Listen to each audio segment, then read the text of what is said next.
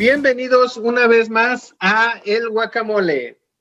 El día de hoy vamos a jugar a que somos artistas. ¿A poco no alguna, en alguna etapa de su vida no han soñado en ser ese actor de cine que han visto en la pantalla grande? ¿O ese pintor con galerías en todo el mundo? ¿O ese músico que llena conciertos alrededor del mundo? En fin, creo que todos alguna vez lo hemos soñado, pero pocos lo han llevado a la realidad, como lo ha hecho el invitado de hoy. Pero bueno, antes de empezar, quiero darle la bienvenida al equipo guacamolero de hoy. ¿Cómo estás, Ernesto? ¿Qué tal tu día? Hola, Eder, ¿cómo estás? Muy bien. La verdad es que yo ya soy un galán de cine. sí, sobre todo. lo único que necesitamos es llenar la pantalla grande. Pues cómele más, porque ya ahí vas, vas que vuelas. Oye, pero no se trata de llenarlo con panza. Bueno, con algo las de llenar, pero bueno, muchachos. Botaneros, como ya les comenté, el día de hoy nos acompaña un artista, egresado de la Escuela de la Salle y de la Escuela Superior de Música. Es actor, pianista y cantante.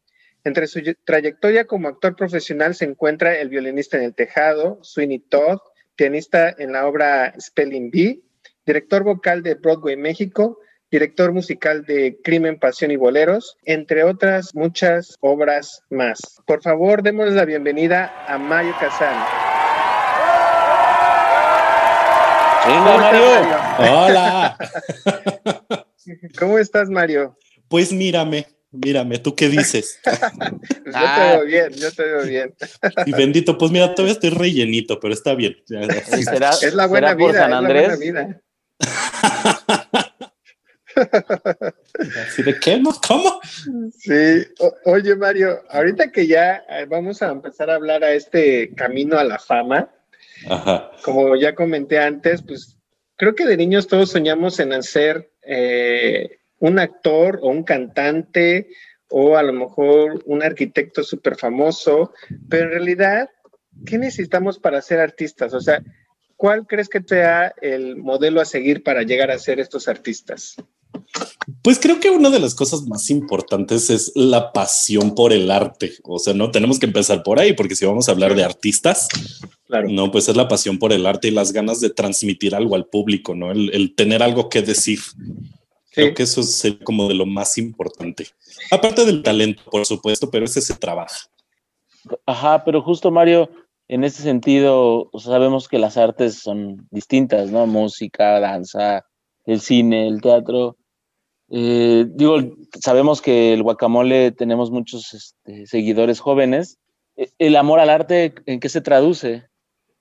Yo creo que es en esta justamente esta pasión por lo que haces, ¿no? O sea, por ejemplo, yo en mi caso que, que toda la vida he sido un melómano desde niño, me encantaba la música, ¿no? Y estar escuchando y cantando y bailando, ¿no? O sea, porque para mí se traducía en que yo necesitaba decir algo, ¿no? Mi cuerpo simplemente reaccionaba como ante ese estímulo, ¿no? De la, de la música y fue ahí donde me empecé a dar cuenta que efectivamente para mí era una pasión y era algo que quería seguir haciendo y poder incluso crearlo yo. Sí, yo creo que la pasión es lo que es una de las características más importantes para el artista, ¿no? Porque como tú dijiste bien al principio, el hecho de transmitir emociones es muy, muy difícil, ¿no? ¿Cuántas veces no hemos escuchado artistas que dicen lo más difícil para, transmitir a lo mejor es una escena de, de, llanto, de sufrimiento o hacer reír a la gente? Cualquiera de las dos cosas creo que es algo, es algo complicado. Pero eh, fíjate que yo tratando de ponerlo un poquito en comparativa, cada profesión tiene sus propias dificultades y creo, desde mi punto de vista, que el artista es una muy especial y, te lo digo desde el punto de vista, por ejemplo, conmigo, ¿no? Eh, nosotros, Ernesto y yo, creo que nos consideramos, cierta parte de nosotros es emprendedor, ¿no? Oye, Ernesto y yo, uh. en nuestro lado oscuro. Fíjate, somos como emprendedores. Y una de las cosas que creo que caracterizan a los emprendedores es que son persistentes. No les sale una cosa y ahí están otra vez, ¿no? Y, sabes qué, sabes, esta fórmula no funcionó, vamos a cambiarla, ¿no? Esa parte difícil de la frustración de que no te sale algo y que tienes que levantarte y salir y otra vez, ¿no? Creo que eso lo compartimos muy bien con los artistas, porque no es una carrera muy fácil. La verdad es que todo verlo, un espectáculo de una hora y media en una hora de teatro o dos horas, realmente no ves el trabajo que hay detrás de ello, ¿no? El hecho de, de, hacer llegar a la gente, el hecho de transmitir, el hecho de eh, mantener una función durante X cantidad de tiempo, o sea, platícanos un poquito acerca de eso, o sea, cómo es eh, lidiar con toda esta parte, el, background de lo que es eh, la producción o, el, hecho de montar una obra de teatro. Pues mira, retomando nada más un punto que dijiste, sí tienes mucha razón en esta parte de, de, la persistencia, ¿no? Bien decía uno de mis maestros, las carreras artísticas, este, yo no puedo decir que alguien realmente es un profesional de esto hasta que no haya estado 10 años haciéndolo y siga con las ganas de hacerlo. Sí. Al menos nosotros como, bueno, yo en específico que me dedico al teatro musical, ¿no? Sí, efectivamente es una carrera de resistencia, es saber realmente quién aguanta más. ¿no? O sea, porque son, es tanta las, son tantas las desavenencias, es tan difícil poder levantar un proyecto, poder encontrar trabajo, o sea, nosotros tenemos que tocar puertas todo el tiempo no todo el tiempo, todo el tiempo, ¿no? Porque finalmente vienen audiciones y pues hay que irse a parar a las audiciones si quieres trabajar, ¿no? Decíamos de la pasión. No, realmente, quien no es apasionado de esto, en cualquier momento lo deja y busca otra cosa que hacer, ¿eh? Es lo que te iba a decir, porque normalmente eh, uno piensa en corto plazo, ¿no? Oye, voy a hacer, eh, voy a echar a funcionar este proyecto, pero si ya a los seis meses, fíjate, a los seis meses, si uno siente que ya no funciona, ya está tirando la toalla porque pues obviamente no comes de aire. Entonces, el hecho de, un año, ya resistí dos años, tres años, tú me estás hablando de diez años. O sea, la verdad es que es mucho amor a la profesión, es mucho amor a la profesión. Entonces, una de las cosas que, yo admiro de, esta parte de, ser artista es, es eso, o sea, realmente la pasión y el compromiso que tienen con su carrera. Oye, pero yo me siento muy identificado con Mario porque a mí, a, mí me dicen que soy el artista de los emprendedores. Sí, ¿por qué? Pues justo por lo que dices, porque al final es mucho de interpretar y, de, y de creer en algo y talacharle hasta llegar a, conformar lo que, hasta, hasta crear lo que es tu idea me gustaría mucho escuchar a Mario que nos platicara un poco sobre justo este tiempo que tienes que caminar y tienes que andar talacheando para poder lograr hacer que tu idea se, pueda plasmar en una obra eh, y que la gente te lo pueda reconocer, no, no por lo que paga, sino por el aplauso que eh, en el, en el aplauso reconoce el trabajo, ¿no? A veces pensamos que es cuando te pagan, cuando ganas dinero, pero muchas veces realmente el, beneficio para, el artista o para el, o en este caso el emprendedor del que tú hablas, Isaac, y, en el que estamos nosotros muy comprometidos, tiene mucho que ver cuando la gente dice, hey, estuvo bien, ¿no? Sí, claro, por supuesto. O sea, nosotros tenemos que entender que parte de la psicología del artista, ¿no? Es la búsqueda del reconocimiento. como tal. O sea, todos, todos nosotros buscamos el reconocimiento, ¿no? Y no porque sea un, un objetivo, sino porque lo necesitamos, es parte de nuestra psicología, ¿no? Nosotros, evidentemente, si no tenemos público para cualquier arte, ¿no? Llámese música, llámese teatro, llámese danza, lo que sea, si no tienes un público al que enseñarle, pues, ¿para qué? O sea, si no hay nadie que lo vea, pues entonces no sirve, ¿sabes? O sea, no, no hay un fin a, fin de cuentas de hacerlo. Sí, claro, puedo, puedo hablar de la satisfacción, que qué bonito es tocar el piano en la sala de mi casa, pues sí, pero y luego, ¿no? O sea, digo, eso lo podría hacer por hobby, ¿no? Pero si realmente me estoy dedicando a esto, pues sí, obviamente estás buscando que, que haya alguien más que escuche tu trabajo, alguien que te, que te pueda decir, oye, me hiciste sentir algo, ¿no? Me transmitiste algo. Creo que eso es, eso es justamente el, reconocimiento y lo que dicen, pues el aplauso es el alimento del artista. Sí, claro que sí. Y voy a insistir un poquito en la parte difícil, ¿no? Perdón que me sientes, que me escuche tan así como... Quieres sangre, quieres sangre. No, no, no. Pero es que fíjate, creo yo que es difícil también, además, porque creo que el arte también es subjetiva. No sé si están de acuerdo conmigo, ¿no? Pero, por ejemplo, lo que puede ser para un pintor una obra maestra, para alguien puede decir, o sea, ¿esto qué es? Nada más son puros trazos lineales y a mí no me transmite nada, ¿no? Pero para otro público sí.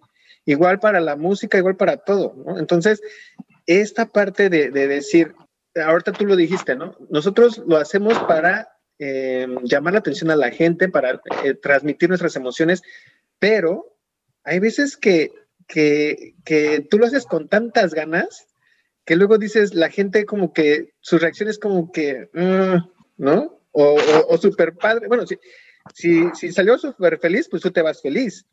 Pero si salió con esa, que no, más bien, si tú esperabas más de la gente y no reacciona como tú esperabas, tú te quedas con esa amargura que decir, ¿qué salió mal? O sea, ¿por qué no estuvo bien? ¿no? Y me imagino que incluso tú lo puedes ver cada eh, escena teatral que, que, pones el hecho de que a lo mejor un sábado te fue súper bien y al otro sábado con la misma obra de teatro te fue así como X, así como que es. Entonces, no encuentras una fórmula y tú dices, lo estaría haciendo bien, lo estaría haciendo mal, ¿qué está pasando, no? Pues mira, no, es que exista una fórmula como tal, ¿no? La realidad es que, y lo voy a tener, poner en términos muy burdos, ¿eh? Por ejemplo, cuando estaba en violinista en el tejado, dábamos funciones sábados de a las 5 y a las 9 y los domingos a las 11 y a las 5. La función tanto del sábado a las 5 como el domingo a las 5, no sabes lo difícil que era el público. Era tan difícil, pero era muy curioso porque era solamente esa función. Las otras funciones era una maravilla. ¿Qué descubrimos ya después de hacer cierta investigación? Todo mundo viene de comer a esa hora. ¿Sabes lo que está haciendo la ah, digestión? es que es cierto. Exactamente. Mucha gente viene en el proceso de la digestión y solo ves masas de, este, de carne aplastadas en las butacas. claro, entonces no te responden igual, ¿no? O sea, por ejemplo, la función que dábamos a las nueve de la noche, de por sí la obra duraba tres horas. ¿no? Entonces estábamos terminando a las 12 de la noche. Entonces, más o menos para las 11 de la noche, ya el final del segundo acto, había gente que ya estaba dormitando en las butacas. Y no tanto porque la obra no les interesara, sino porque pues ya es hora de dormir. ¿No? O sea, te enfrentas como de repente esas... Ándale, ándale, pues de menos porque. Sí, fíjate. Pero vaya, te, te, enfrentas a cuestiones tan simples y absurdas como esa. La gente viene de comer, está haciendo digestión y no recibe igual la información.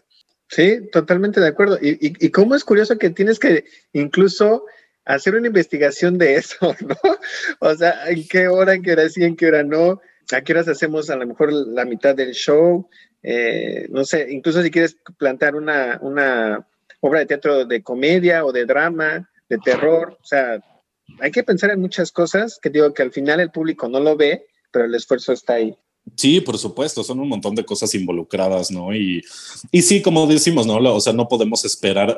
Gran parte de lo que nosotros tenemos que desprendernos es buscar una respuesta en específico del público, ¿no? Sino más bien trabajar con lo que te van dando, ¿no? Y también es parte del oficio del actor como tal, me voy a referir a eso, porque justamente estás expuesto a que a lo mejor si el público ves que no está receptivo, tienes que actuar en pro de eso, ¿no? Y a lo mejor en ese momento las escenas agarras y te las empiezas a llevar un poquito más rápidas, porque de repente la, la sensación es, la gente ya se quiere ir, ya se quiere ir a dormir, vámonos rapidito.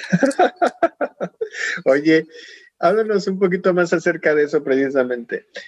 ¿Cuánto tiempo uno le dedica para montar una obra? Digo, yo sé que va a depender de la obra, pero más o menos como cuánto tiempo y qué te gusta más hacer a ti? ¿Actuar, estar dentro de la obra, estar detrás del, ahora sí que en backstage o musicalizando? ¿Qué es lo que más te gusta a ti?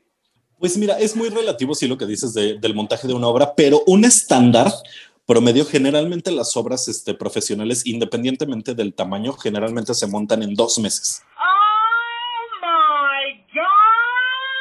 El proceso de preproducción antes de empezar ensayos puede ser un poquito más largo. ¿no? Eso ya dependerá realmente del equipo creativo y las necesidades de la obra. Pero como para el día que tú arranques ensayos, necesitas más o menos tener resuelto el 70 u 80% de la producción. Ese 20 en realidad es lo que va a salir en los ensayos.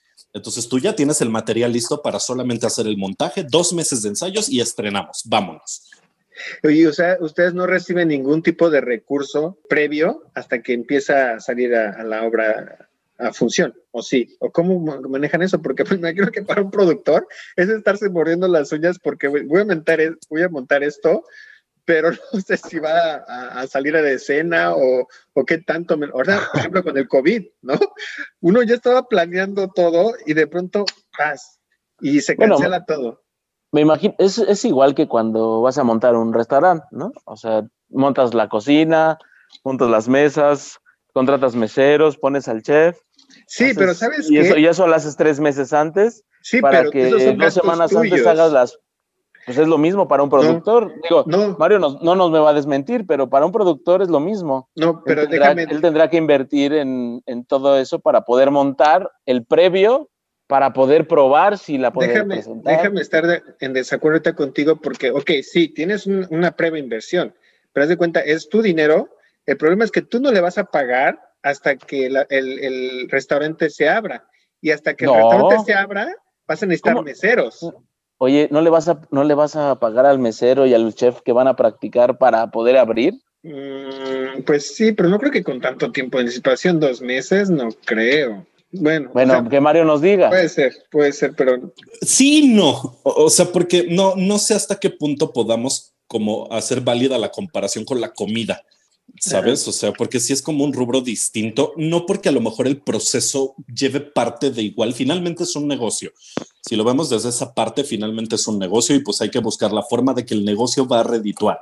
¿No? Sí, de, de entrada, pues uno hace una inversión inicial y toda la fe está puesta en que esto salga. ¿no? Pero no, no sé, repito, si comparar la comida con el arte nos funcione tanto. ¿no? O sea, porque lo de, lo de menos es a lo mejor, es muy fácil en un restaurante porque sí puede ser de esa forma. A lo mejor por X o Y no te funcionó. ¿Qué haces? Lo primero, pues rapidito cambias al chef o a lo mejor le cambias el concepto y sí tendrás que hacer tu inversión, pero puedes hacer cambios. En las obras de teatro no. Ok. Yo no puedo cambiar la obra. Oh, pero sí puedes cambiar al artista. Sí, sí puedo cambiar al O sea, artista, si no te, pero, si no te pero funciona uno un porque estaba muy güero, pones uno más moreno porque le gusta más a la gente. Sí, pero Sí. ¿qué pasa en un restaurante? O sea, en un restaurante a lo mejor tienes chance de cambiar el concepto. Acá no tengo chance de cambiar la obra. Ajá. O Cambias sea, puedo cambiar un pero- sí. Oye, oye Mario, pero sí puedes cambiar el guion. No, tampoco. No, Ah, Pues, no, no como sí, lo puedes, lo, cambias, cambias a tu guionista y lo haces a lo mejor más Pero moderno. otros dos o meses más. este, No, ah, no, para nada. no, Bueno, porque- o cambias al director porque el director no quiere hacer nada. tampoco, porque no siempre es cosa del director. No, no, por eso, es por eso empezamos con el actor, luego con. No, pues no se puede. No, está cañón, de verdad. Es, es- es todo un lío. no, me imagino. Bueno, ahora sí que, que cada, cada profesión Sí. debe tener sus, sus propios Sí, claro. bemoles. Oye, Mario, y ah, bueno, pero ya no me contestaste. ¿Qué prefieres estar? ¿En, en, en, eh, escena, en backstage, musicalizando? ¿Qué, ¿Qué es lo que te llena más a ti? La verdad me encanta todo. Todo. O sea, todo lo que tenga que ver con el teatro a mí me encanta, porque aparte he tenido la oportunidad de hacer de todo, hasta el de la limpieza, ¿eh? Así te lo digo. No, Bien, o sea, desde dicen- vender boletos en taquilla. Sí, bien dicen que si tú estás comprometido con tu trabajo, así lo que sea, tienes que hacer para que pues, es tu trabajo al final, ¿no? Y si tú lo haces con emoción, pues esperas que tengas una respuesta eh, buena de la gente también. Sí. Oye, Mario, Y, y así en toda tu experiencia en el teatro, ¿nos podrías contar alguna anécdota de la cual te puedas sentir muy orgulloso?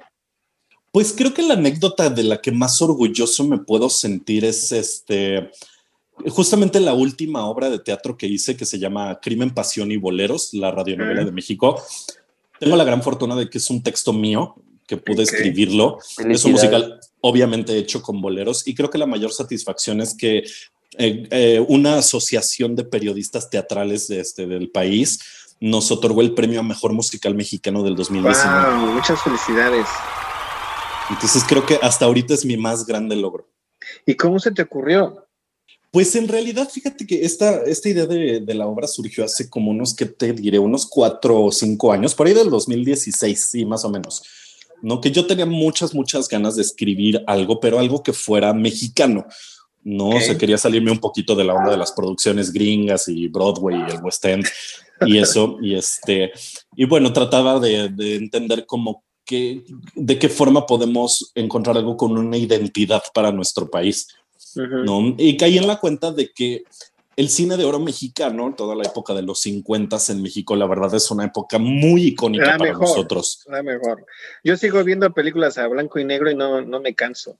Son una maravilla, ¿no? Entonces de ahí empezó como a caerme el 20 de justamente hacer una especie de novela policíaca. Ok. Ambientada al estilo y con toda la dramaturgia del estilo del cine de oro. ¿no? Entonces de ahí empezamos, a, la obra se versa sobre un asesinato que se comete, que obviamente es por líos de faldas, como, como los llamarían en ese entonces. Entonces sucede el asesinato, llega un detective con todos los sospechosos y es todo un interrogatorio, ¿no? De pues quién mató a Ignacio Lara, ¿no? Así se llama en realidad la radionovela, ¿no? Que ese Ignacio Lara. Después, Ignacio Lara. Es tu tío, Ernesto. Es mi tío, es mi tío. es el tío. es el tío. Pues ya lo matamos, compadre. Pero ya estaba muerto, ¿no? Ah, bueno. ahí vamos al. Cuando hablan todas las funciones revive. Sí, sí, sí. Entonces, este, surgió de ahí la idea y lo maravilloso me pareció también como poder conjuntarlo con algo más mexicano a nivel musical, que eran los boleros, y logró hacer este, un clic padrísimo. Y pues así fue como surgió, y pues a darle para montarlo. Ok, ¿y cómo fue el proceso para, para montarla? O sea, ya tienes la idea, ya la escribiste, ahora convencer gente o ahora conseguir dinero. O sea, ¿qué es primero? ¿Cómo vas? Pues mira, en ese momento yo pensaba que lo mejor era probarla con el público, aunque fuera a nivel escolar. Entonces, gracias a una escuela en la que yo trabajaba, este, logré con el director hacer el, este, pues adjuntarnos, digamos, para hacer un taller de la obra, ¿no? la vamos a montar, no le vamos a pagar absolutamente a nadie, o sea, todo el mundo está aquí por gusto, ¿no? Simplemente es para probar. ¿No? Entonces em, iniciamos el proceso de montaje, este, procedieron todas las ideas del equipo creativo de, bueno, cómo vamos a hacer la escenografía, vestuario, todo eso, ¿no? Pues, obviamente de dónde va a salir la lana, que en este caso, pues afortunadamente pudo salir de la escuela como un proyecto aparte. Este, y y la presentamos ante el público porque lo que más nos importaba era, bueno, ¿cómo va a recibir esto el público? ¿Qué hay que cambiar en caso de que el público haya cosas que a lo mejor no reciba bien? Y que muchas veces hasta que no lo ves materializado no te das cuenta si hay como errorcitos o cosas que no funcionan, ¿no? Porque a lo mejor en tu mente y en el texto funcionan padrísimo, pero a la hora de la hora, por una u otra, no terminaron de cuajar. Sí, sí, sí. Entonces... Sobre todo eso que tú dices, o sea, el hecho de que a lo mejor para ti suena bien, pero el hecho de transmitirlo es como diferente, ¿no? Yo al principio me pasaba mucho con este podcast precisamente. O sea, yo decía, bueno, ya tenemos una idea y vamos a hablar de esto. Ernesto no me va a dejar mentir, pero igual nosotros probamos. O sea, hicimos como cinco capítulos antes de, empezar el primero y, le fuimos modificando ciertas cosas. Esto no queda, la verdad. Mira, tenía hasta miedo de escucharme yo en, en, en la radio, ¿no? Entonces superar todos esos, esos miedos. Y sigue con miedo. Sí, sí, sigo con miedo.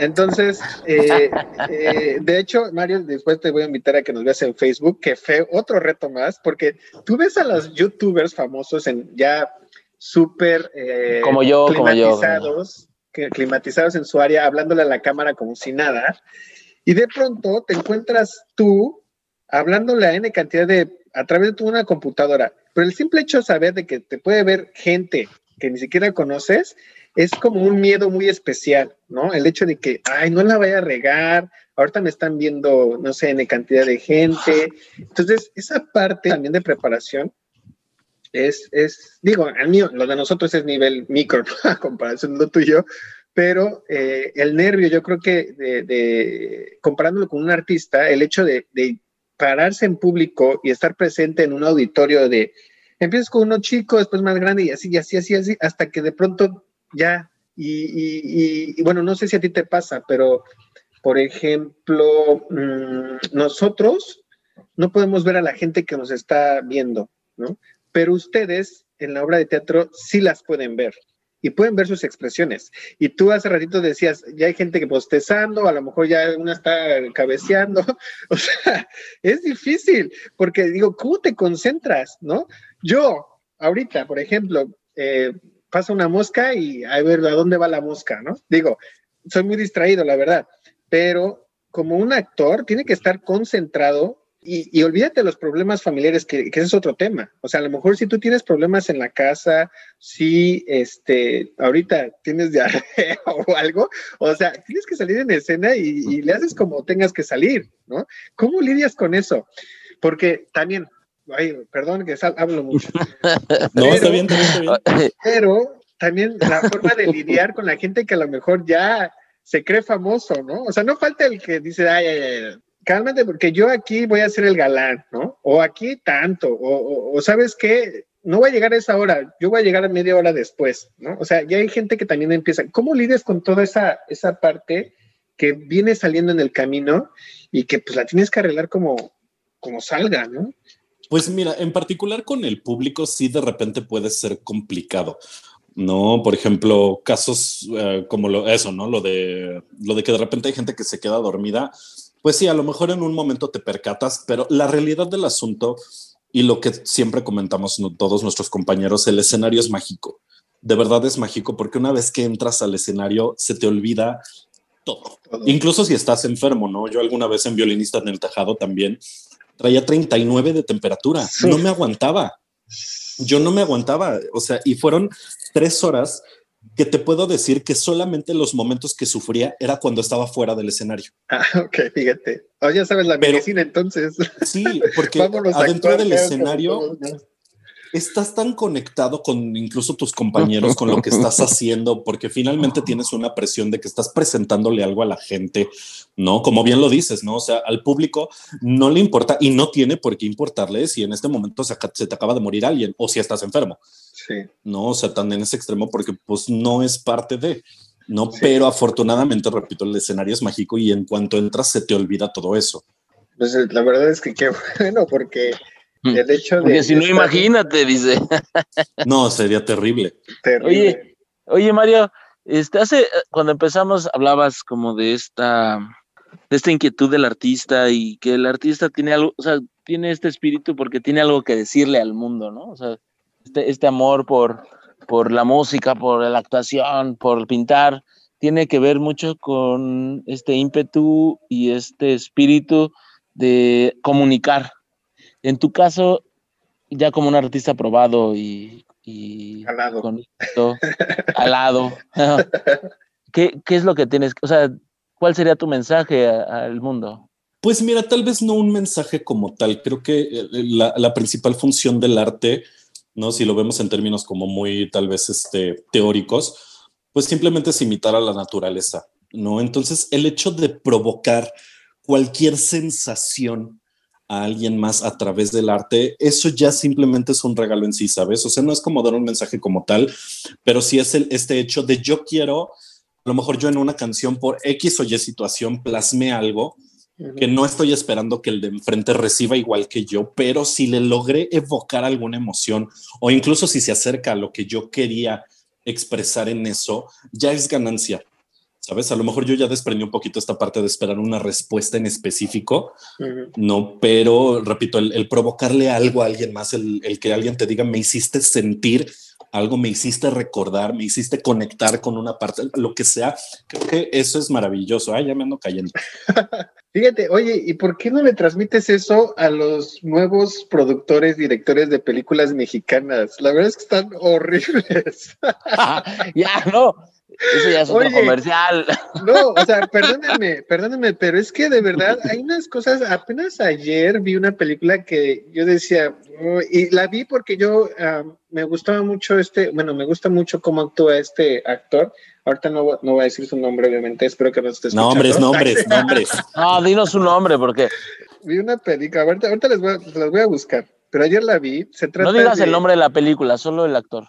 Lo voy a buscar, espérame, es que no puedo. Bueno, ¿saben quién es? No sé si vieron la casa de las, la casa de las flores, y es el que le hace de gay con, con el hijo de Verónica Castro. Ah, ya, ya. No me acuerdo cómo se llama. Diego, el famoso Diego. Diego, Bueno, no sea, el que hace a la pareja del hijo de Verónica Castro. Sí, sí, sí. Bueno, él, es buen actor. Él, es buen él me gusta mucho cómo actúa y lo vi ayer en Netflix y dije, ah, pues está él, pues va a estar buena la película. Oh, no. Más bien te gusta él, más bien te gusta está él. Guapo, está guapo, no voy a decir que no, pero este, no, ¿Sí la verdad es dabas? que sí la ve. Mi esposa, pero ahorita no voy a hablar de ello porque no, no la voy a ver. Pero bueno, el hecho es de que la vi y, y sí, la verdad me dejó mucho que desear, ¿no? Películas de Ashlyn Derbez, por ejemplo, también hay unas que digo, eh, pasan palomeras, pero no me terminan de gustar. Sin embargo, creo yo que para la, pe- la, mm, películas de drama somos muy buenos. No sé si alguna vez vieron, bueno, han visto las películas de Damián Alcázar bajo este, la misma línea amarilla, creo que se llama una de sus películas. Eh, Ah, el sí. abuelo, ah, no, el estudiante, es muy buena también esa película. Eh, Dile, solo dile a Damián Alcázar que se dedica a actuar, que no hable de política. de política, ¿verdad? Sí, felices. caray, también ando decepcionado con él. Porque Mario, Mario, se dedica, Mario se dedica al, al, a- al teatro y al tema artístico, no a la política, ¿verdad, Mario? No, bueno, si Sergio Mayer es secretario de Cultura, pues ya no hay más que decir. No, ya, no nos disbujes nuestro país, Mario, por favor. Seguro tú eres de la mafia del poder. Ay, Oye. ojalá. Aunque sea. dije, No, pero de verdad, o sea, ¿qué onda con las películas? Ahora, las series que han salido en Netflix empiezan bien, ya sabes, la temporada 1, la temporada 2 ya dices, "Bueno, ya me voy a picar los ojos. ¿Qué onda con las películas? ¿Tú qué piensas del- del- del- de las películas ahorita mexicanas? Pues mira, no, te voy a ser honesto, no soy muy asiduo del cine como tal, o sea, de repente sí voy. No he visto últimamente películas mexicanas, pero de las pocas que he llegado a ver, que sí son como de, de chunga, pues, Ajá. o sea, pues sí, la realidad es que los argumentos son súper vacíos, muy, muy, muy vacíos. Obviamente las actuaciones pues dejan mucho que desear, pero también porque ahí hay gente que pues con todo el perdón de mi corazón, pues no son actores. ¿No? O sea, que muchas veces no tienen ni siquiera el entrenamiento, sino están ahí por otras razones que creo que todos podemos deducir. No, Ay, nuestro, que- nuestro querido México. Pero pues bueno. sí, es, es la verdad. O sea, digo, no Es el talento, Mario, por favor, talento. Ándale, exacto. Ya el talento ya está así súper desarrollado. Pero, pero sí nos podrías recomendar a lo mejor una o dos obras de teatro. Para... Ándale. Una o dos obras de trabajo. Pues el problema es que ahorita no hay nada, compadre. Va- Bendito COVID, gracias. Apenas reabrieron los teatros y la verdad es que las poquitas obras que abrieron están tronando como Y ejote. peor porque creo que ahorita les quitaron eh, un dinero, ¿no? ¿Cómo se llaman? Un, Fideicomiso. fideicomiso, perdón, un dinero. Pues es que es un tema muy raro eso de los fideicomisos y el efiteatro y un montón de cosas que hay. Es un tema bastante escabroso que francamente desconozco un poco al respecto, pero Ah. sí, por ahí estaba así la idea de que se iban a, a desaparecer y eso, pero resulta que a una persona que conozco hace tres días me contó que le dieron el, el fideicomiso. Entonces no sé, o sea, ¿para qué te digo? Si ni sé si sí o si no, entonces no Está entiendo raro. nada. Sí, es como extraño. Vamos a cambiar de tema porque eso ya es, es otra cosa. Bueno, oye, un libro que nos puedes recomendar para así algún algo que nos gustaría leer en 2020 para que pues para que nuestro ánimo y nuestra alma se enriquezca. Híjole, manito, yo creo que no, mis libros no les van a gustar para eso. Son como tipo Edgar Allan Poe, así como sangrientos. No, al- no, lo que tú quieras. Pues mira, te te puedo decir cuál es uno de mis libros favoritos de toda la vida, que se llama La Casa de los Espíritus de Isabel Allende. Ok. Me fascina, me fascina ese libro. Este, en general, las cosas que escribe Haruki Murakami, ¿no? Este, Ok. Tokyo Blues, Psycho 84. Creo- La verdad es que son libros que me gustan mucho. Yo soy de novela un tanto fácil, ¿no? Pero, ¿Cómo es Pero- fácil. pues sí, porque pues son novelitas palomeras, ¿no? O sea, no estás buscando el hilo negro como a lo mejor si te pones a leer a Carlos Fuentes. Ok, ¿no? que ya de repente trata- tratan de ser un poquito más estilísticos y necesitas entender un montón de cosas más. ¿no? Pues mira, a mí con que me ayuden a entender a Carlos Marx, yo sería feliz. no. Ah, no, no. Oye, entendido. ya se volvió loco. Ponte a leer Hegel y ya este. Uy, no. bueno, oye Mario, voy a seguir aquí atacándote con preguntas. Sí, échale, échale. Este, Sangre. ¿Tu comida favorita? Ah, no. pues, no, ahorita nos hablaste de, de tu, una de las satisfacciones que has tenido. ¿Cuál ha sido la parte más difícil? O sea, la parte en la que tú decías, me voy a dar por, por vencido, ¿no? O, o por, o por una situación. O sea, algo que te haya costado trabajo y que hayas dicho, híjole, ya, o sea, ya no puedo. Fíjate que creo que no me ha llegado ese momento. Qué bueno. creo que no he tenido ese momento donde diga de verdad, así ya no quiero, ya no voy a tirar la toalla, ya está hasta la mano. La verdad es que no. Fíjate que siempre he tenido como la, la, tenacidad de aguantar. Claro, sí he tenido mis tragos amargos, por supuesto, ¿no? Pero creo que a ese extremo no. No, me da mucho gusto porque precisamente lo que decías, o sea, el hecho de estar aquí, estoy aquí porque me apasiona, me gusta y creo que también mucha gente se equivoca y escoge su carrera por dinero. El hecho de que quiero ser doctor porque ganan mucho dinero. Cuando llegan a la realidad, están en un consultorio SIMI, no, no por despreciarlos, o sea, la verdad es que, bueno, al final es un trabajo, ¿no?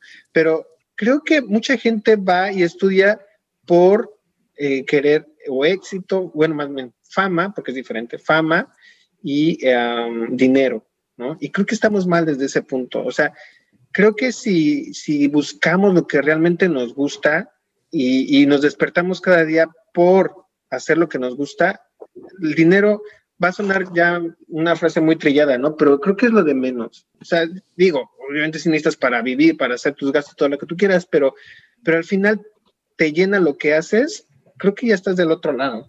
Sí, por supuesto. Digo, es una lucha constante, ¿no? O sea, yo no, yo no voy a decir que no es tan cierta esta frase de te vas a morir de hambre si eres artista, pero eso, eh, pero lo haces por convicción, que creo que esa es la diferencia. No, ok, me voy a morir de hambre, pero lo hago porque quiero. Sí, sí, sí. No, y no en otros casos donde sí buscan el dinero y se están muriendo de hambre, pero pues no lo están haciendo precisamente porque quieren.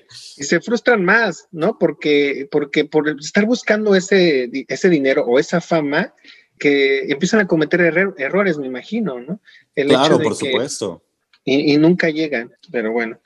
O sí, eh, eh, es que lo peor es que luego llegan por necios, no porque sepan o sean buenos. O más bien porque llegan por necios. toman atajos, ¿no? Dices, yo voy a conseguir esto, cueste lo que me cueste, ¿no? Pisando gente o a lo mejor X cosa, pero bueno, ya ese es, ese es otro tema que yo creo que también es uno de los de, de las profesiones donde más depredadores hay, ¿no? Ah, sí, por supuesto te encuentras Por supuesto. alguien que crees que es tu amigo y de pronto ya te está volteando bandera, o sea, si es un, si es un, un ambiente un poquito fuerte, me imagino. Pues es un nido de víboras, si lo podemos de esa forma. O sea, sí, la verdad es que no, y, es más, aunque me escuchen mis compañeros, no me lo van a negar. No, o sea, todos sabemos. Di nombres, Mario, di nombres, por favor. Uy, no, me sobran. Pero sí, has conocido mucha gente, me imagino también. Sí. Eh, alguien con el que te guste trabajar muchísimo. Pues eh, te vas haciendo como de tu equipo de trabajo, ¿no? La gente que sabes que siempre está en el pie del cañón. Por ejemplo, este, una compañera mía que, que de hecho fue la que aceptó producir esto de Crimen, Pasión y Boleros. Se llama Luz María Mesa, que para mí ya es como de mis personas de cajón. ¿no? con esa gente que no quiero soltar y quiero seguir trabajando porque nos entendemos a la perfección y buscamos como el, lo mismo. Ok. Y por ejemplo, al principio yo hablaba de, que pequeños todos soñábamos con ser famosos, de, de alguna otra manera, ¿no? A mí sí me llamaba a hacer la atención a cantante, pero creo que más, más me gustaba, me, hubiera gustado ser... Eh, portero. Portero de la selección mexicana. No. No, portero del edificio. y ese sí lo logré, ¿eh? No, no es cierto. No, pero, no, me, actor. Eh, ya me desviaron del tema, chicos. A ver, actor, actor, actor. Uno de los, de los actores que más a mí me, ha gustado en mexicano, bueno, obviamente uno es Damián Alcázar y el otro, que también ya se me fue su nombre, ya ven, me están distrayendo, el hace de ay, Joaquín. Eugenia León. No, Joaquín Cosio. Ah, Cosío. Ah, Cosío. Para mí son unos de los actores que de verdad disfruto mucho verlos en, las películas, este, porque transmiten mucho y no son los típicos galanes de televisión, ¿no? Pero es lo que te iba a decir. A mí me gustan mucho ambos, perdón, perdón, pero creo que este, pero ya con, lo feo que están, ya ganaron, ¿no? O sea, son muy naturales. O sea, no tienen que actuar. Ese, es mexicano, ya está. ah, me gusta mucho también. Sí, no, pero es que lo que transmiten, por ejemplo, Damián Alcázar no se me hace que tenga mucho movimiento facial para transmitir lo que realmente eh, él logra, ¿no? Es lo que te estoy diciendo, o sea, ya con la cara que tienen, o sea, ya lo transmiten todo, o sea, oh, pobreza, este, este, la marginación de México, no, no, todo está ahí. Pero yo veo un trabajo más actoral en Joaquín, o sea, como que sí, veo ese, un, esfuerzo mayor, ¿no? Digo, yo no soy director, yo no soy... no, no, no puedo, no puedo, no tengo, digamos, ese ojo que a lo mejor Mario tendría para hacer un casting, pero me encantan esos, esos este, actores. Tú cómo, bueno, es difícil decir que, que tú eliges, porque eliges, me acuerdo, de acuerdo a la, a, la, a la obra que vas a tener, obviamente, ¿no? Si necesitas, pero no sé, ¿qué, qué buscas en, en, en, un actor después de su talento, obviamente? O sea, a lo mejor que, que sea comprometido o a lo mejor que sea versátil.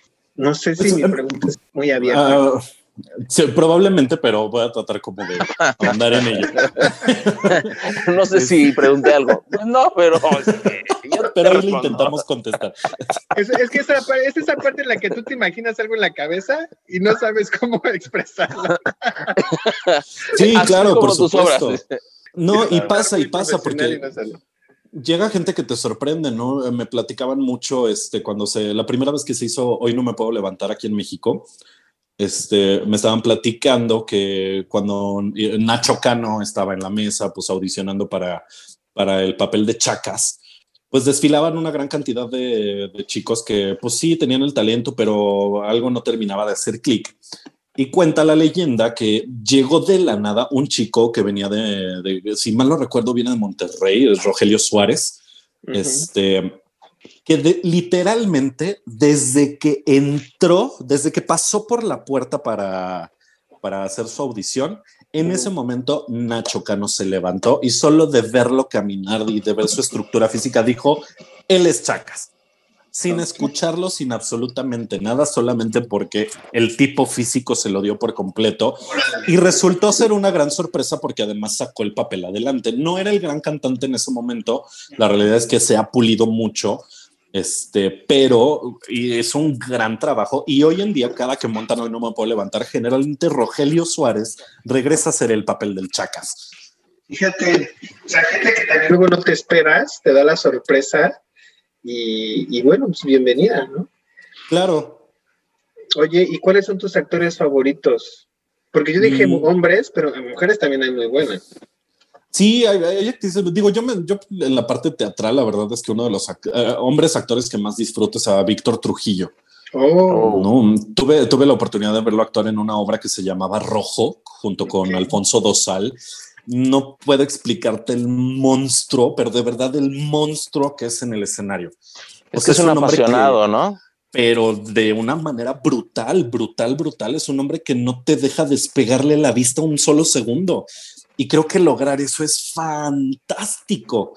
Es verdaderamente fantástico. Este ha entregado toda su vida, ¿no? A, o sea, hacer de su, de su personaje o de sus personajes, pues todo un suceso. Claro, por supuesto, porque además es un hombre que, les guste o no, es un hombre súper preparado para hacerlo. ¿no? es un hombre. Sí, sí, sí. y yo creo que lo que más admiras también de ese hombre, yo creo que fuera de escena es la inteligencia que, tiene. No lo conozco, pero sí he visto algunas entrevistas que le han hecho y tú que tuviste el placer de conocerlo, pues me imagino que es una persona súper culta, muy preparada, como dijo también Ernesto. Me encantaría verlo en una obra de teatro porque sí, sí me imagino el tamaño de, actor que, que puede ser Víctor Trujillo. Y, es que eso es lo más bonito. Este, ahorita contesto lo de la mujer. Sí, sí, sí, sí. La, realidad es que, por ejemplo, tuve la oportunidad de pasar al backstage ese día que fui, porque afortunadamente conocí al productor de la obra y pude platicar un ratito con Víctor Trujillo y también lo que más te impresiona es la humildad con la que se maneja y con la que todos deberíamos manejarnos. No, que es un hombre nada déspota y está abierto a la plática, al diálogo y no importa quién seas, es de bienvenido, ¿cómo estás? ¿Te gustó? ¿Qué te pareció? O sea, la verdad es que fue algo muy padre y eso también se agradece muchísimo de un artista.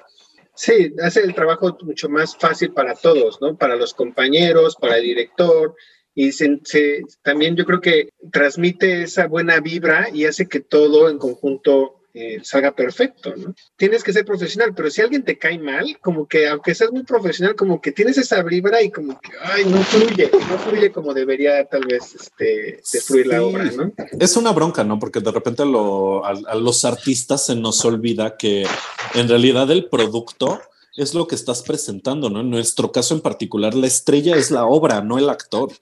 Cierto. ¿no? Porque tú estás trabajando para contar una historia.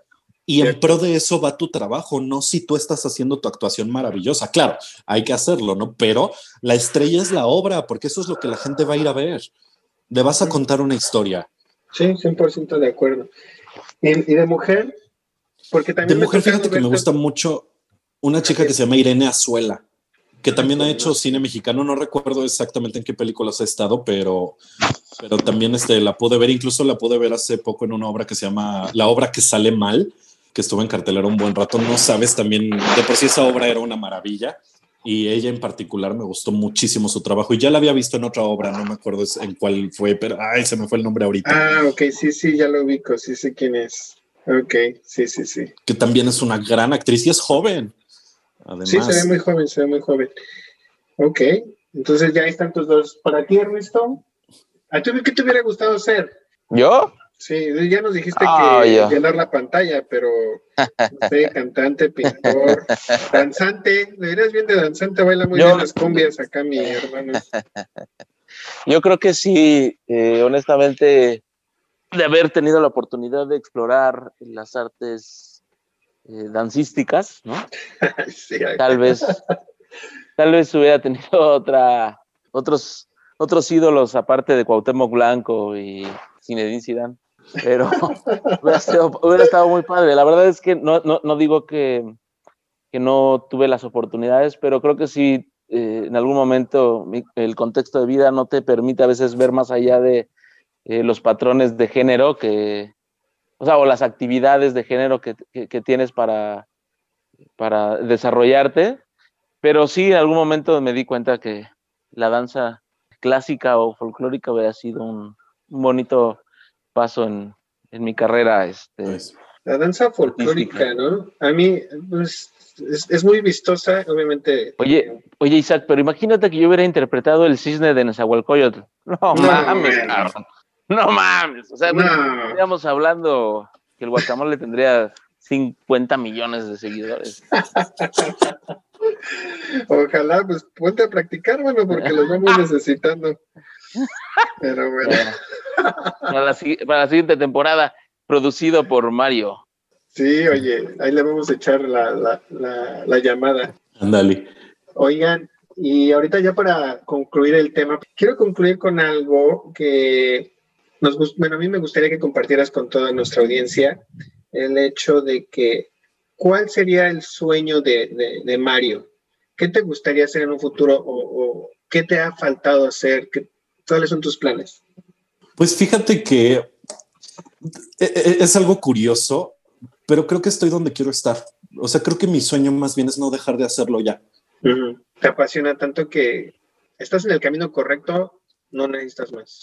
Sí, sí, la verdad es que me queda claro que estoy en el camino correcto y vaya que fue una decisión bien, bien difícil porque además el camino entre mi carrera y mi carrera profesional y el teatro se cruzaron horrible y fue una decisión complicada y hasta el día de hoy la verdad es que te puedo decir que estoy muy contento con mi decisión. No de que estoy en donde quiero estar. ¿Algún actor o alguien que tú admires que te gustaría conocer? Ay, no sé, fíjate no, tengo en mente como uno ahorita. Porque fíjate. Es que sabes que todos hacen luego trabajos tan distintos, ¿no? Y cada uno es tan diferente que de repente me cuesta a mí tener como un favorito. Yo siempre quise conocer a Franz Kafka. Ya sé que está muerto, muchachos, no, no crean que. Pero eh, la forma de escribir de ese personaje se me es tan abstracta, tan rara. Yo a mí me hubiera gustado conocerlo porque dice, ¿qué es lo que le llevó a escribir todos estos eh, libros que la verdad son súper raros de leer y de entender? ¿no? Me hubiera gustado vivir, por ejemplo, en aquella época en la cual eran amantes de la escritura y, se comían los libros, se los tragaba. Ernesto, ¿tú tienes a alguien que tú quieras, que te hubiera gustado conocer, que no sea ¿Vivo o muerto? Uno y uno, uno y uno. Mira, a lo mejor no entendería nada de lo que me dice, pero me gustaría haber conocido a Einstein.